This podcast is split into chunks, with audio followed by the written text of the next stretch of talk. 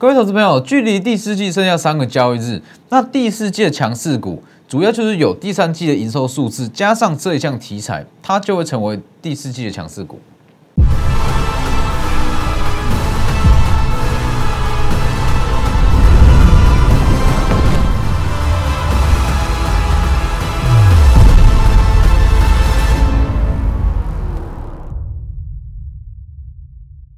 各位投资朋友好，欢迎收看真投资，我是分析师郑国珍。今天指数在平盘附近震荡，那其实距离第四季剩下三个交易日。好，那其实很多人会说第四季会涨什么样的股票？那我这样说好了，以台股来讲，今年的上半年基本上是所谓的涨价题材。我相信大家对今年上半年应该都不陌生。哦，其实很多人在今年上半年那都有这个传闻嘛，只要跟涨价扯上边，它就会变成标股。面板、航运、记忆体、成熟制成。没错嘛，只要跟涨价扯上边，它就会变标股。但是今年的第四季，应该说进入到第四季这样子的逻辑，那已经没有办法成为说选股的逻辑。哦，进入第四季，其实每年的第四季都一样，每年第四季都会有所谓的利多空窗期，因为毕竟说好一单股票，它全年可以赚多少，大约是第三季的季底、第四季的季初就确定好。所以基本上很多的股票该涨的都涨完，涨势都结束了。那每年的第四季，它在反映的通常都会是未来的梦。所以未来的梦就是说，它的题材距离现阶段是比较遥远一点。哦，可能说营收贡献还不高，但是它在未来有机会靠这一项产品线去把它整体的获利，或者说整体的整个公司营运状况往上提升，这叫做涨一个未来的梦。所以其实以第四季来讲，哦，第四季很简单，第四季两个重点，第四季的重点，第一叫做第三季的数字，哦，第三季的 EPS，再来是说二零二二零二二年的梦，哦，这两个加起来就会成为第四季强势股票。等一下再来讲，先加入我的 Lighter，Lighter 跟 Telegram ID 都是 W 一七八 V 一七八，前面记得加小数，Telegram 以盘中讯息为主，Lighter 平均一天一折。那直接扫描也可以。那记得订阅我的 YouTube，加上开启小铃铛，每天的解盘都非常及时。那最重要的是，我解盘跟外面有非常大的不同。我告诉各位的都是不是一些市场和已知的消息哦。有些人会拿一些新闻、法人买卖超技术面来解。那我认为说这些东西其实都是比较偏向历史的数字啊，比较没有意义。好，那先看大盘。其实以大盘来讲，呃，我一直在强调一个观念，这里。其实这一段，从应该说在十月份，如果看短一点的话，在十月份是一个中小型股的行情。那如果看整个第四季，它就是一个做梦行情。所以其实从八月二十号我就一直在强调，八月二十号指数向上反转一千三百点，看一下这里，这里嘛，低点以来一六二四八以来，指数急弹了一千三百八十五点。但是我相信多数人对这一段行情不会有感觉，哦，不会有感觉，因为这段行情有八百点是在台积电跟联电上。那如果你不是做台积电，不是做联电，基本上你感受不到一千三百点的行情。那当时其实我一直在强调，我不断强调，哦，当时联电创高，世界先进创新高，台积电急涨。那当时我一直在强调一个观念，当这些最占空间的全指股开始在创高。它反而会是中小型股的布局机会，因为多头行情不变啊。哦，其实这样很目前的行情大家都会讲多头格局不变，但是多头格局你要怎么去做，这才是重点。好，那在多头格局不变的情况之下，那尤其是成交量它会比较低。好，当时有讲过来看一下这里，低量成为常态，成交量比较低，代表说当资金如果全部被卡在台积电跟联电上。中小型股会没有办法有足够的空间往上攻，好，这样子的情况，你就是要等全指股开始震荡，中小型股才会涨。那以这个逻辑来讲，当全指全指股在创高，那是不是就是中小型股的机会？所以你去看哦，就验证这样子的逻辑。好，这一路就是台积电跟联电。好，台积电、联电在这个位置开始创高嘛，那开始去布局中小型股。那你去看，大约是从九月六号。联电见到新历史高点之后，接着轮到台积电，轮到世界先进，轮到环球金开始震荡。当这些大股票在震荡，资金自然就转往中小型股，是不是？它大约它是一个过程，来，这这个过程是这样：资金在全指股上好开始震荡，全指股开始修正，好，资金开始释出，释出，释出，释出来之后，资金开始慢慢转入中小型股，所以在上周，上周只有三个交易日，那大盘的高低点大约是四百多点。好，但是我相信多数投资朋友的感觉上，哦，感觉上它的涨幅一定是超过一千三百点，因为它的资金都在中小型股上，哦，所以十月份它是属于中小型股的行情，也许八月底到九月底它是属于大大型全资股的行情，那中小型股的行情就在十月份。好，所以这个时间点两个重点，上半年涨价行情，就像我刚刚讲的嘛。以上面上半年来讲，跟涨价扯上边，它都会变标股，记忆体、面板、航运类股，或是说一些其他的成熟制程，这些都是 MCU 也是。那你下半年来讲，这里下半年它会比较偏向所谓的做梦题材。那其实比较标准的做梦题材，我这样说好了，以做梦题材的定义来讲，所谓的做梦题材，那我会认为说。它是目前已经有营收，但是占比还不高。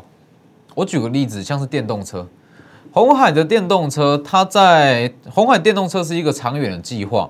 那红海现阶段在电动车的营收不到五趴，这就是一个梦，一个题材性。所以这个时间点涨的就会是这种东西。哦，它在未来有机会靠这一项题材、这一项利多去支撑公司的股价，把公司的营收出现比较爆发式的成长。但是现阶段当下，它营收比重还不高，这叫做一个未来的梦。那未来的梦当然也不能说太长远。如果你做电动巴士，那我认为说这个题材还差太远。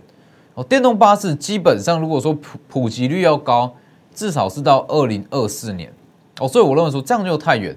所以最刚好的时间点是它的元年是在二零二二年，明年，它就会是第四季的标股。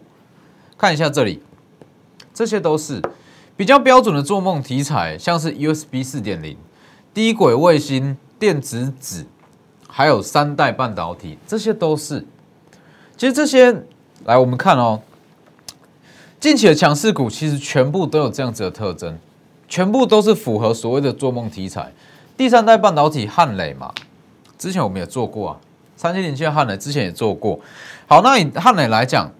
所谓第三代半导体是 JN 跟 SIN 嘛，但是汉磊在第三代半导体这部分营收占比其实还不高，但在未来有机会靠这一项三代半导体去支撑汉磊整体的营收，所以它这一段就是在反映中长线的一个梦。再来，低轨卫星的台阳也是一样，低轨卫星其实从去年的年初就开始在炒，好。去年年初讲讲讲，一直讲讲了大约是三年有了，但是它真正商转的元年是在明年二零二二年，所以像是低轨卫星的题材，台阳啦、起基啦，或是像是其他的同心电、华通都是这里一路非常的强，一路往上拉。台阳是我们没有做过，但是它你可以知道说，现阶段资金在转网的标的跟族群，就是所谓的做梦题材。哦，所以低轨卫星也是一项。那再来，除了低轨卫星，还有嘛？USB 四点零，创维嘛。先不要先不要去管今天怎么样。好，今天这一根就是卖压，这一段这样上来也是非常强势。创维我们之前也是做过，从七十元开始做嘛，一路做到一百多元。哈，六一零四的创维，它是做所谓的 USB 四点零的题材，但是创维在 USB 四点零这部分的营收占比其实还不高。这叫做梦，它在讲一个梦，但所谓的梦不是说好，我这间公司有机会打入什么样的供应链，不是，而是说现阶段它已经有部分的营收是在这一块供应链上，创维就是，它在 Type C 这部分，其实说真的，营收占比没有到非常的高，但是未来有机会靠这一块把股价往上推，一百八到两百，我认为都有机会，还有像是电子纸嘛，这里。电子纸它在涨的，其实也是一个比较中长线的梦。六一四三的正要也是一样，近期也是强势，没错嘛。那正要我们之前也做过啊，大约在五月到六月左右哦，当时也是有做过。好，那当时讲的也是一样，电子纸嘛，随着元泰不断往上，不断往上创高。好，那电子纸它也是一个大方向的趋势，之后的一些超商电子标签啊什么，它都会换成电子纸。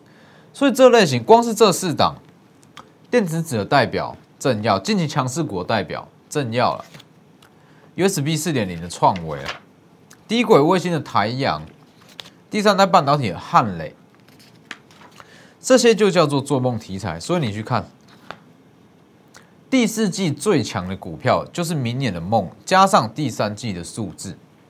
为什么要第三季的数字？很简单，所谓的梦代表说它目前还没有营收贡献嘛？那还没有营收贡献，通常它股价延续性都不强。但是如果有它的本业益注，加上说未来的梦。它就会非常的强势。第三季的数字加上明年的梦，就会是第四季最强的股票。那当然，第三季的数字现阶段就是从九月开始嘛。九月份的营收公布之后，代表说整个第三季的营收，它会慢慢的越来越明朗，越来越明确。所以这样子的情况，九月营收就很重要。那关于营收这一块，来看一下这里，当时八月初、八月底嘛。八月底预告八月份的营收都还没公布哦。当时八月底我放在我的 Light 跟 Telegram 在这里，大家可以加入去看 Light 跟 Telegram，直接扫描，这里有。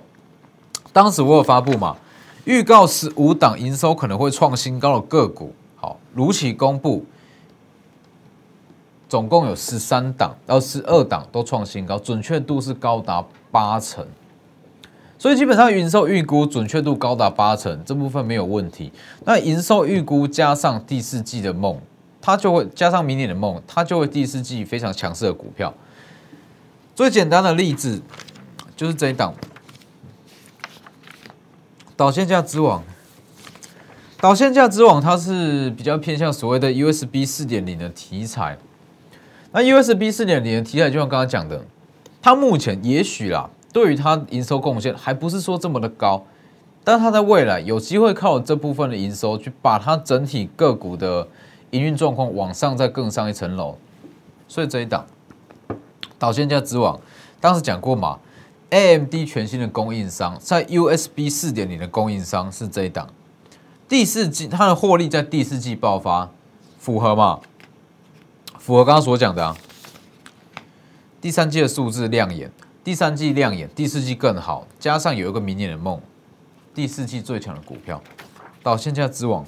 所以你去看，九月初讲完，九月十七大涨九趴，有价有量，第四季爆发换股的首选，往上拉。九月二十三再涨九趴，二十趴，从九月初预告以来，往上拉已经二十趴。九月二十四号在大涨，上周嘛，上周五三十趴，低点以来往上拉已经三十趴，没错嘛，就符合这样啊。第三季的数字加明年的梦，第四季最强的股票，到现价之王一路往上拉三十趴。所以其实，在整个第四季来讲，那方向跟题材就是朝向刚刚所讲的两大方向哦。第一就是要有。明年的一个梦，那第第二就是要有第三季的数字，那再来是以布局方式的话，我还是要强调一次，现阶段成交量其实说真的还是比较低，好，跟今年上半年比起来还是比较低。那资金轮动跟类股轮动会都会比较快，那在这样的情况，你去追股票基本上追不到，追不到什么东西。那在这样子的行情之下，我还是要强调一次，布局手法还是一样。那这里九月十四号讲过的，第三季爆发，逢回就买，急涨全出，整户获利。好，就像这一档嘛，导线价之王，第三季爆发，拉回就买，拉回就买，小涨不卖，小涨不卖，急涨全出，整户获利三十趴，震荡买买买买买，买的够多，往上拉三十趴。你一定要不会买的够大，它往上涨三十趴。你才会有比较明显的感受哦，资金跟着成长三十趴。你说你有一档标股好涨，往上涨个四四五十趴，但是你买一张两张，这没有用啊，这一点用都没有啊，所以一定是这样，在同一个地方布局完成之后往上拉，往上拉三十趴，代表说你的资金就是很扎实的往上成长三十趴。所以说，除了刚刚所提到两个题材之外，那一直强调的重点就在于说资金还是要够集中。资金集中，持股集中，就非常简单的逻辑嘛。你说好，你就买十档股票，你买把同样的资金分散在十档股票，你的资金要往上成长一层，代表说每一档都要有一根涨停板，十档就有十根涨停板，你的资金才会成长一层。但是如果你把你的资金集中在其中的两档股票上，只要这两档各有一根涨停板。你的资产就是往上成长一层，是吧？所以十档涨停比较容易，还是两档涨停比较容易？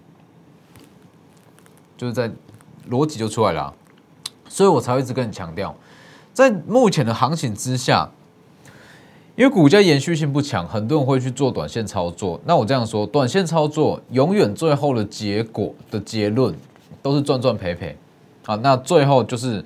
赚的又吐回去，赚的又吐回去，可能说赚十笔，但是其中哦，可能说一笔看错，全部就回吐回去。所以这一档三十趴往上拉，那这一档就是刚刚所讲的嘛，USB 四点零。那符合这样子的逻辑，还有像是上周五有特别讲过的，包含像是低轨卫星哦，低轨卫星也是有非常多的股票可以去操作，只是说当然台面上的一些比较主流的个股，主选中的代表，像这几档。创维，创维它很主流，那它也是很标准 USP 四点零，但这一档就不建议去买。像台阳也是一样，汉磊也是一样，不是说它没有上涨空间，而是说筹码比较乱，那比较不容易去赚到超额的报酬，所以一定是说拿这几档当成指标，汉磊啦、台阳啦、创维啦、正耀或者说元泰这几档当指标，那我们再从同样族群中。找其他获利会爆发的个股，像是导线价之王就是其中一档。好，所以说除了这几档以外，还有包含像是 IP 嘛，来你去看整个第四季，除了刚刚所讲的 USB 四点零、低轨卫星、第三代半导体这些以外，还有就是 IP。IP 我从六月份我就一直在强调，不断在强调，IP 系制裁是它的认列爆发期。认列的旺季就在今年的第三季到第四季，所以不管大盘怎么走，类股怎么轮动，IP 一定会涨，IP 百分之百会涨。你去看，来你去看我的 Lighter，Lighter 跟 Telegram，我在六月份 我就讲过，IP 就是下半年的大主流哦。可能说我有其他新的主流出现，有机会哦，但是说。其他新的主流出来，那它的主角还是 IP，IP 系资产就是一个核心，就是一个大主流。那它会去搭配其他的次主流去涨，所以你去看 IP 股后，九月初开始讲嘛，IP 股我从九月初开始预告预告预告，那当时就一路讲。IP 股后，它其实在整个细资产里面，它算是在先进制程这部分的受惠者。它会去比价四星，好，那你去看。九月十六第一次公开线图，这里九月初一路往上拉，四星如符合预期。如果说飞腾在短期没有办法恢复出货，它将会超越四星，一路往上拉。九月十七号已经到二十五趴，低点以来二十五趴。九月二十三。再创高，今天再往上拉，有没有？九月二十三再创高，上周五九月二十四号小幅度拉回，今天再创高，一路这样往上拉，一路往上拉，三十五趴，已经到三十五趴了。那你说它现阶段从九月一号开始讲嘛？九月初开始讲讲讲到现在，它成为股后了吗？还没有。哦，这就是我一直强调。他可能说没有，他准备要去超越四星。那四星也许说公司派，还说四星的一些主力等等的，他也不希望自己股价被超越嘛，所以四星也会往上涨，所以这样的情况，它就会形成所谓的比价效应。所以就算是它最后没有办法如期超越四星好了，但是没有关系啊，我们要的效果已经出来了。我们的最终目的就是赚价差，就是要获利。那既然它已经开始在比价四星了，代表说有价差可以赚。所所以九月初开始讲完，讲到现在，我从低档一路养养养养到这个时间点，获利已经三十五趴以上。哦，它涨幅就是三十五趴。那你去看四星也是一样啊，这里三六六一的四星，四星来讲也是从八月底就开始讲嘛，八月底就不断预告，低点以来这个位置不到五百元的股价，因为四星在七。七月初，他取得出口管制分类号码，好，取得之后，流程跑一跑，大约是一一个月到两个月，好，那一个月到两个月左右，他的飞腾，他说好，流程跑完，飞腾就有机会恢复出货，那只要飞腾恢复出货，上看一千，四星就会回到他之前的前高一千元，好，我在八月二十三讲完，上周美系外资。跟我讲的一模一样，完全一模一样，把四星目标价调高到一千。八月二三讲完，八月十五往上拉，涨五趴。八月三十一再创高，九月六号再创高，报酬率已经到了三十趴。九月七号再创高，三十趴。九月十号涨停再创高，八百一十九元，四十趴，低点以来四十趴。九月二十三号再创新高，哎，再创高八百八百九十八元，接近九百元，五十趴。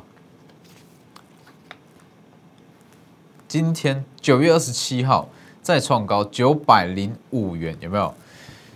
不到六百，一路讲讲讲讲到九百元，没错嘛？那你去看。